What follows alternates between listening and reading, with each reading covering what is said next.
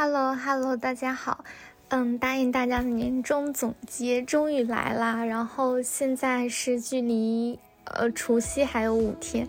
嗯，这期视频发出来应该也马上要过年了嘛。然后在这里先祝大家新春快乐。嗯，因为从元旦到今天也拖了蛮久了。然后今天正好没什么事儿，就想来跟大家录一下这个。然后我想来。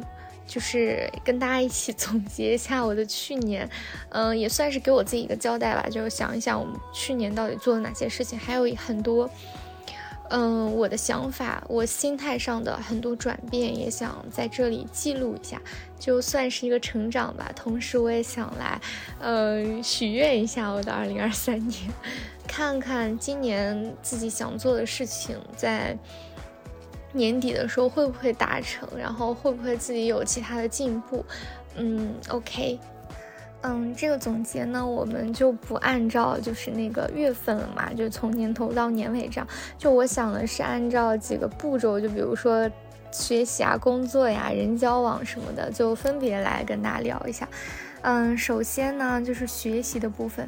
大家也知道，我二零二二年呢，其实是经历了人生的一个心态的蛮低谷的，嗯，就是我考研，因为我当时考研是差了十分嘛，嗯，我是考的新传考研，然后我当时的分数是三百七十五，然后录取分数线是三百八十五，当时其实成绩出来的时候就知道自己是进不了复试了，当时就是很难过，很难过，然后。其实那个时候那段时间想了非常多的可能性，比如说是找工作呀、春招呀，还是说出国呀，还是怎样。然后我当时也是投了春招的嘛。最后呢，我也投了一些国内外的学校，然后录了一所中外合办的学校，就是学校名我就不说了，因为国内有名的中外合办学校其实也就那几所嘛。然后我就顺理成章的拿到了 offer，开启了我的研究生生活。那其实对于这个结果怎么说呢？我觉得不算遗憾吧。首先就是，嗯，我在。我现在的学校也接受到了很优秀的教师资源，然后，嗯，我之前考研的那个学校的老师，然后还来我们学校任教，然后我也上了他的课，就还蛮开心的。所以就是在这件事情上，也让我觉得，就是其实有时候面对很多挫折或者很多事情的时候，心态真的是很重要的一个部分。然后其实很多事情。我觉得人只要活着，他这些事情来到你的面前就没有你想象中的那么可怕，还是能够一一克服过来的吧。所以，嗯，在整个失败，然后又到得到结果的过程当中，我觉得我也是学到了很多，磨练了很多我的 心态。我也觉得我以后应该遇到很多困难，或者是。不如意的时候，我也能够打起更多的精神，想起来这一段发生的事情。然后同时，其实对于我过往的考研经历，我也并没有后悔过。我觉得人生没有白走的路嘛。然后那一年我确实非常努力，然后我很辛苦，我也学到了我想学的东西，并且我觉得曾经的那些应试技巧呀，包括我读过的书，嗯，学到的理论，然后。他们都会潜移默化的留在我身体里，呃，很多东西它会改变我对整个世界看待的方式嘛。和眼光，就比如说我之前没有学传播学之前，我可能不知道有拟态环境呀，不知道有媒介话语权呀，然后不知道有景观世界啊这些。就是我学到这些以后，可能我在看待整个世界，我会有很多不同的视角，然后我也能够更清醒的去看待现在的很多舆论，包括热搜呀这些东西。我觉得这些东西都是值得的，所以这个也是。嗯，一个很大的转变吧，因为以前我总是在追求得与失，对我来说，一件东西如果没有得到，那好像过程所有的付出都是不值得的。但是在经历了这件事情以后，其实包括我读研究生，嗯，我慢慢的去看世界啊，看书什么的，然后我会觉得那些东西都是值得的。所以，呃，真的，我感觉。没有白去考那个研吧，然后现在也没有考上，但是我觉得我现在可以非常坦然的去面对这件事情。然后在学习上还有就是我之前有跟大家讲过我有读博的计划嘛，然后我当时想是读 PhD，对我来说一个很重要的点，就是因为我当时特别的想出国，我就觉得之前疫情一直封控很严重嘛，然后你出国其实都不怎么好出，嗯。就感觉自己好像是在封在了一个圈里面，好像外面的人他们已经过起了和我们完全不一样的生活，就特别想跳出去这个圈去找新的生活，然后去打开自己。所以那个时候我特别想读博，但是我自己也非常清楚，我读这个博士更多的是对于环境的向往，而不是对于学术的向往。所以我当时就觉得说，我。是知道我对于学术本身没有那么多的热情了。在国家政策开始以后，就是我们国家全面放开了嘛。嗯，从那个决定我知道了以后，我就突然觉得，哦，其实出国它变成了一件只要你有钱就能出去，然后并且很方便，不用隔离什么的。就因为想改变环境而赌博的那个想法就没有了，我也非常坦然能够接受这些吧。我觉得人不应该太去钻牛角尖，你放弃一些得到一些都是很正常的。所以读 PhD 的这个想法就被我否定掉了。然后接着去工作，那我今年是有过三段实习经历，就是嗯一段线下的在上海，然后另外两段都是线上的。这三段经历呢，也是来自于三个不同的行业，分别是互联网，然后广告以及品牌。然后我觉得这三个工作虽然都没有工作特别长时间，但是也给我带来了一些收获吧。然后并且其实，呃，能知道一个品牌从零到一它的成长是如何去发展的，然后。也知道广告公司里面大家是怎么去运作的，然后也进了大厂，进了互联网，然后感觉到了真实的大厂环境。其实，在这过程当中，也是想了很多。包括自己的职业选择呀，包括怎么做取舍。其实我现在还是没有一个非常清晰的赛道，说我就要做这个。但是其实能够在整个过程当中呢，慢慢的去找自己吧。你可能能够清楚自己特别不能接受的是什么，或者是自己很喜欢的是什么。嗯，我觉得就不断的去尝试的这个过程，还是让我觉得很开心的。嗯。做的不好的呢，就是其实我觉得我是一个蛮容易会被压力去干扰的人。就是如果这个工作在我的生活当中给我很多压力，我就特别想放弃。那我也知道，如果我未来真的进入到政治工作当中，你随随便便放弃是一件很不好的事情，也没有办法让自己的职业长久的去发展嘛。所以。就是吃苦耐劳的精神，还有就是，嗯，能够克服住对日复一日那种重复工作的那种，呃，无聊，这些都是我需要在未来学习的一些东西。然后人际交往方面呢，我觉得今年整体还是没有什么特别大的一些。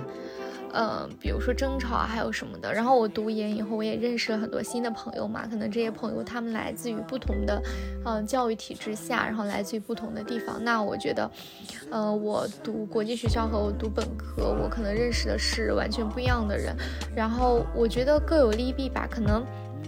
有些人他很有钱，那不一定代表就是你跟他玩起来是最开心的，你跟他相处起来你是最舒服的。那可能很多人他其实他没有见识过世界啊，或者是他很朴实，但也不一定代表你跟他就没有什么好聊的。我觉得人际交往方面，它还是一个在我心里面就是很多元的一个东西。就是我并不认同说哦，你处在什么样的圈子，你就是一个什么样的人，因为我觉得你这样的话，你就太把。人与人之间的关系给功利化了。我觉得每一个人，他也许现在他不是一个可能功成名就的人，或者是你看起来他非常光鲜亮丽的人，但你可能人家未来五年的发展你也无法预测。我自己的想法是，还是尽量抱着真诚的态度去面对每一个人吧。然后，其实。你跟每一个人相处的过程当中，它都像一门课一样，你可以在这个过程当中去更认识到自己。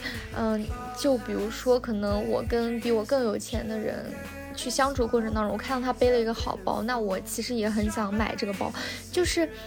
你在跟别人相处的时候，能更发现自己的一些，无论是人性的优点还是弱点。那你怎么样去克服这种心态？如果我实在买不起，那我怎么样跟这些人相处？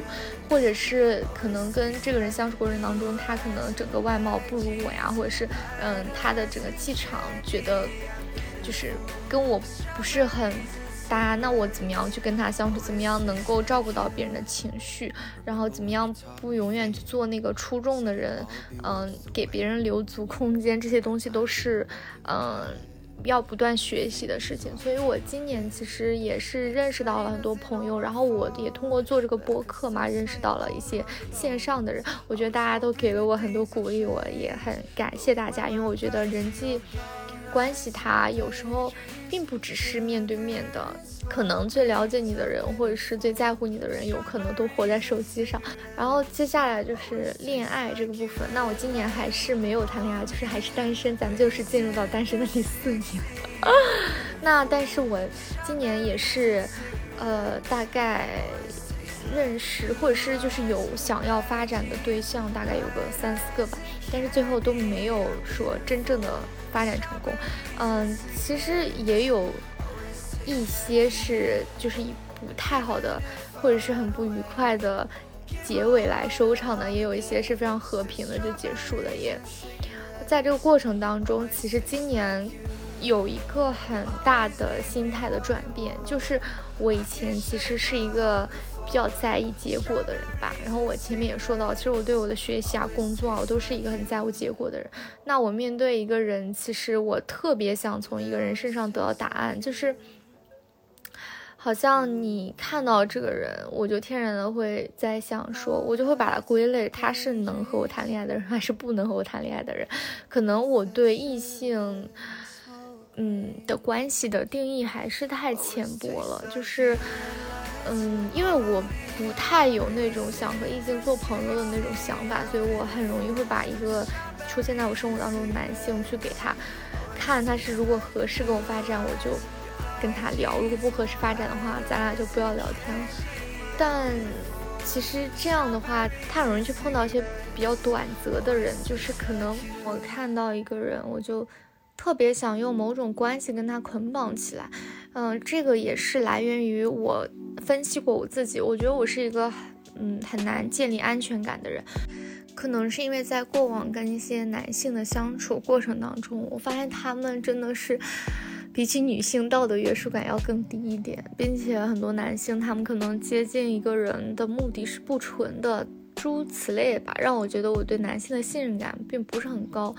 嗯，我特别渴望用一段关系去约束住他们，因为我会觉得，如果我跟你捆绑恋爱关系，那就意味着你不能再跟我就是聊天的时候跟别人聊天啊，或者是你在做出一些出格的事情，或者是你同时对吧去 dating 很多人，我觉得这些都是我让我觉得很。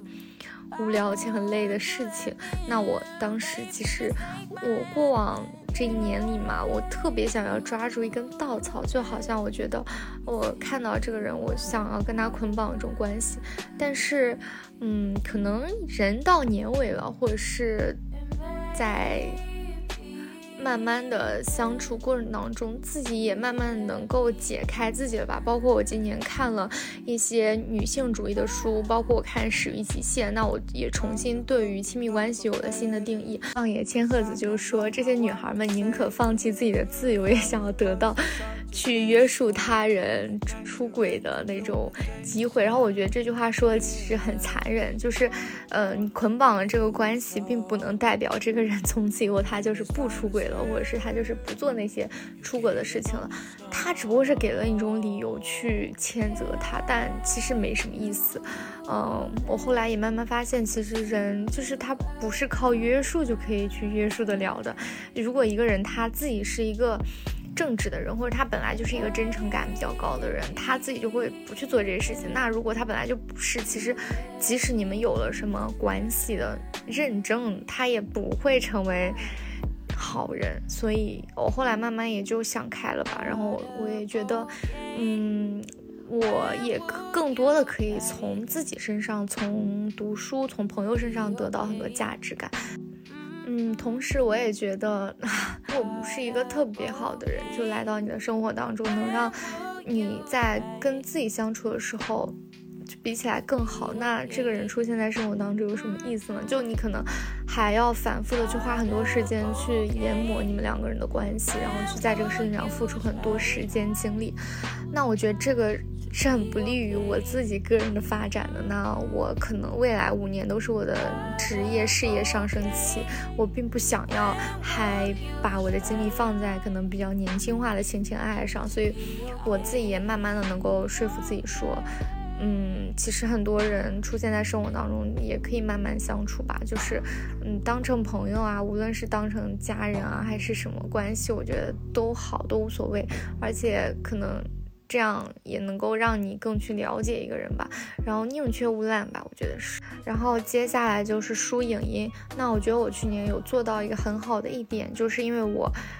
当时考研一年，其实给我培养了一种阅读的习惯，因为你要读很多东西嘛，然后也能让我去培养一种沉下心来去阅读的，嗯，一个。心态，所以我从去年开始陆陆续续，无论是从嗯电子书上呀，还是实体书，还是读了一些书的。我觉得你要让我细数，可能也不超过十本，或者也没有特别多。但是我觉得我的进步是我。其实大学几年，我感觉都没有怎么读书，读的不多，或者是你根本就无法沉下心去看书里面讲的什么观点，然后你也没有办法沉下心去走出网络世界，然后去重新的说，我想要纠正一下自己的思想，或者说我想要接受一些新的事物。那我觉得我去年整个一年，我是有那种。能够好好读书的那种想法，然后我觉得我在书里面接受到了很多新的观点，我自己是很希望能够读到越来越多更广阔的一些内容啊，能够提升自己的知识面什么的。嗯，包括我很早以前就跟大家说过，就是一个人表达能力的提升，它不可能是纯在这儿就是输出，它一定是有大量的输入才能去输出的。所以我觉得我未来今年呢，我也会 做起一个。榜样嘛，就或会想要读更多的书，然后我也会定期的想要跟大家分享一下我读了哪些书。嗯，我最近有在读女性主义的书嘛，我感觉看这些书，并不是说我从今以后要和男性对立，而是应更应该去认识女性所处于的环境吧，无论是为他人还是为自己，都。嗯，更清醒的去认识这样环境，怎么样为自己争取更多机会，然后怎么样更理智的去进入到恋爱，进入到婚姻当中，怎么样能够让自己举起自己手中的武器，就不受更多伤害，然后趁早的去清醒，我觉得这些都是很好很重要的。嗯，也很感谢，我觉得很多女性主义的作者为大家开辟了这样一片道路。其实就像过往大家都会觉得，哦，女性要进入婚姻呀，洗衣做饭呀，在职场当中。就是一个更没有价值的人或者什么，那你看这几年其实，嗯，无论是女性地位还是整个大环境都更好了。那我觉得之所以变得更好，一定是有很多人在背后默默的努力。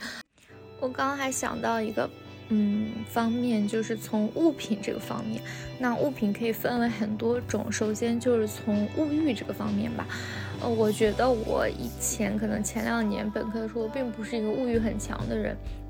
因为大家在那个学校里面消费水平都不是很高嘛，因为你毕竟是一个学生，所以大家可能都七七八八也都那样，所以并没有对一个东西、对很多呃东西有那种想法，或者是有那种奢望感。但是可能因为我读了国际学校，包括我很快要步入社会，可能你就是会对很多东西有那种向往，比如说就很向往一个奢侈品的包，然后很向往。一个好车，然后很向往很多，嗯，贵的东西，或者是能看起来去衬托你身份的东西。呃，我觉得怎么说呢？我一开始有这种想法的时候，我有时候还会谴责自己说：“那你其实那么小，你不应该就是有那么多想法，或者是嗯，其实你应该。”把精力放在工作和存钱上面嘛，但是其实年底的时候，我又重新在想这件事情，我慢慢的可以和东西去和解了，我会觉得，其实你就像一个包，你二十岁的时候特别想有，就是因为你二十岁的时候本来就是一个刚步入社会，你就是没有什么能力，然后也没有什么人脉，你能衬托你自己的，能让自己鼓起底气，让自己在别人面前看起来过得还挺好的法宝就是一只包。那其实年轻的时候有这种想法也未尝不可。那我以后我自己工作了，我也会去买这些东西吧。然后其实如果你到三十岁了，你有了很多人脉，然后有了很多经验，然后你有了自己的底气，有了自己的很多社会经历啊，就是内在的东西，可能你本来就对这些外在东西也不再需求了。而且你到那个年龄，即使一个再贵的包放在身上，它也不能给你自己带来太多的那种衬托了。所以其实。就是有很多想法都是很正常吧。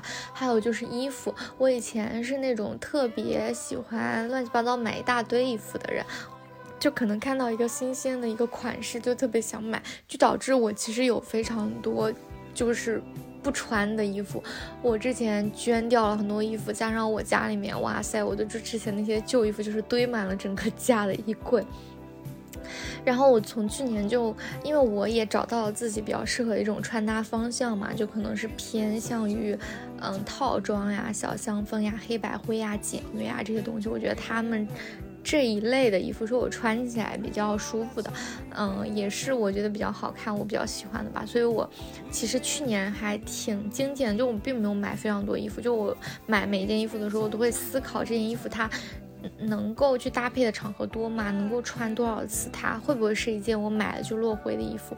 我觉得就是考虑这些以后，也能够就是少买很多不必要的东西，就是嗯精简吧。我也觉得东西太多堆满你的整个视线，其实也会干扰你的很多想法，会让你感觉你的整个世界很乱。所以对于东西的梳理，对于整个自己环境的梳理，也会影响自己的心情。所以我觉得。对于无论是衣服啊，还是彩妆品啊这些东西，我都觉得它越精简越好。然后我也以后慢慢的会这么做，少买一些没有用的一些小破烂玩意儿。对，最后呢，就是从心情、心态这个方面，就是做一个总结吧。就也算是我的一个小 tips，嗯，虽然我也有很多做的很不好的地方，就是我并不是一个很好的人，我觉得我这个人就是也没有很上进，然后也没有特别的优秀，然后就是感觉生活各个方面都中不溜秋的那种。但是我觉得我有一个优点，就是我可以很大方的肯定我自己，就是我是一个幸福感很高的人。我以前就讲过如何在生活的小事当中发现幸福感呀，如何培养自己的松弛感呀什么的。我前两天看到一个观点，我觉得说的很对，就是他说很多女性她是考虑是就是嫁人还是工作，但其实他们都忽略了本质的原因，就是你希望工作让你幸福，还是说婚姻让你幸福？但你要记住，如果你自己本来就是一个。拥有幸福感、产出幸福感的人，那你其实做哪一种选择都会让你有幸福感。就比如说，我虽然没有考上国内的研究生，但是我不会一直去想我失去的东西，我也会觉得我新得到的这些东西，它也能给到我很多幸福感。就是，嗯，大家要培养那种。自给自足、幸福感，然后自给自足、快乐的那样一种心态，那可能也是我自己单身多年吧。然后我就觉得我自己是培养自己的这种心态，并且我也做得很好。我在生活当中呢，我经常会感觉到幸福。虽然我有很多很多失落的时候，就是我也不是时时刻刻都很快乐。但是我觉得那些事情过去以后，重新调整、重新出发，我觉得我还是能够找到自己的幸福感。我觉得只要我活着，只要我。嗯，没有说是流落大街，然后只要我是一个人格健全的人，我都能够在我生活当中发现很多幸福感。包括我在家，我觉得远离很多同辈的压力，然后在家里面可以睡睡觉，也是一件很有幸福的事情。我今年觉得我心态上做的更好的一个点，就是我真的能够。嗯，越来越好的跟自己相处啦。然后我也觉得我也是一个很有能量的人，我也很愿意呃散发自己的能量给我身边的人，包括帮助别人呀，包括怎么怎么样的。嗯，我觉得，嗯，至少我身边的朋友并没有哪一个人会因为我的存在感觉到很失落或者什么的。我觉得还是有很多人因为我的存在感觉到很开心，可能这就是能量场吧。但是呢，我去年就是心态上就有一个很不好的地方，在于我觉得我没有那么的争强好胜了。就是它也不能说是一个完全不好的点，就比如说。我本科的时候，我要争绩点，我要争考研，然后我要争一个更好的实习，乱七八糟的，就是包括我考雅思，呃，就是参加社团活动，感觉一直一直都在忙，就是特别忙，感觉整个人。但是我今年感觉我好像没有那么想要争取很多东西了，嗯，怎么说呢？我并不希望那种。嗯，竞争感从我生活当中消失，因为你只有有竞争感，你才能够给自己一种压力，让自己往上嘛。但是怎么说呢？可能也是因为心态更打开了。我之前看那本书《与神合一》的时候，里面还有讲过。当你意识到生活的资源不再匮乏的时候，其实人很难再因为爱情、性权这些事情进行杀戮和竞争。可能有一天我也发现了，就是，嗯，人的路是很广阔的。我觉得我是可以走下去的，我可以 至少完整的过完我这一生。我就是觉得自己还是有很多机会的，所以。我就没有我小时候那么的有压力了，然后有那种紧绷感。但是呢，我就觉得有时候自己也是太松弛了，就是感觉就是空白的时间是很多的。就是有时候，比如说没课呀，或者是干嘛，就会出去玩儿，就没做什么真正有价值的事情。就是我也不知道这好与坏啊。其实也有可能说让自己变得松弛也是一个长久之计，不知道啊。就反正也就今年也就这样吧。然后接下来就说说就是二零二三年吧。其实今年还是有一个明晃晃的一个主线任务摆在我面前，就是找一份工作。因为我是一年制硕士嘛，所以我马上要毕业了。反正今年的愿望就是能够找到一个我自己比较喜欢的工作。然后我我把这个前缀变成了我喜欢，就因为我之前自己也说过，我说。只有在自己非常喜欢做的事情上面，才能够去投入百分之一百的热情。如果一个工作就是真的不喜欢，每天都不想去上班，我觉得它也不是一个长久之计。所以，我希望我能够至少找到，嗯，一个我自己还是很认可这个工作价值的一份工作吧。就是前面其实我在总结我去年的时候也说了很多展望，然后还是希望今年能够保持看书的习惯，去多看一些书。我也不想定什么我要看书多少本了，就是我觉得读书这个事情可以和任何其他的兴趣爱好一样，只要你喜欢，你就可以去读，就像打游戏一样，你根本就不需要给你自己一年定我要打一百场游戏的目标。喜欢打游戏的人就会天天打。所以我也不想把读书、观影这些东西看成一个非常功利的一个东西了，因为我已经马上要从学校步入职场了。读书它不再是一个对我的要求，它会变成一个，嗯，你的选择。那我希望我能够选择读书这件事情，嗯，然后希望自己能够顺利的毕业吧。然后毕业以后，就是。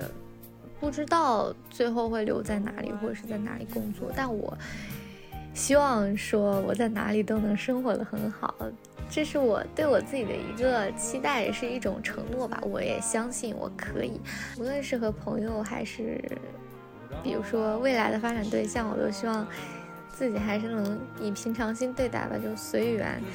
有是很好的，有人陪伴是很好，但是没有人的话。我觉得自己也可以过得很开心，嗯，其他的其实也没什么，就每年都过得很快。想一想，去年可能就是更快，就在非常动荡、非常口罩的一年结束了。但是随着国家的放开，我自己是很开心。我觉得这是一件非常好的征兆，这就意味着你想见的人就是能够立刻见到，然后。意味着自己的选择呀，无论是能够看世界的范围都会扩大。然后我也觉得，嗯，新的一年肯定会越来越好的吧。其他的我也不想再多说了，就祝大家新春快乐。希望大家都能够团团圆圆、圆圆满满，然后身体健康，万事如意。拜拜。